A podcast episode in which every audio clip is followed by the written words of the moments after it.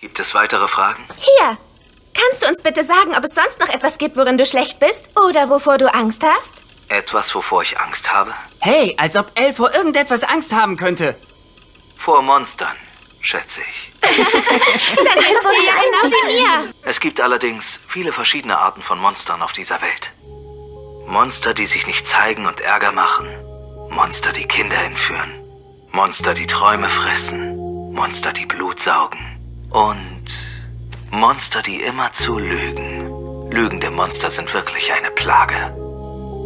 Diese Art von Monster ist viel gerissener als andere. Sie geben sich als Menschen aus, obwohl sie keinerlei Verständnis für das menschliche Herz haben. Obwohl sie noch nie hungrig waren, essen sie. Obwohl sie kein Interesse an Bildung haben, lernen sie. Obwohl sie nicht wissen, wie man liebt, suchen sie nach Freundschaft.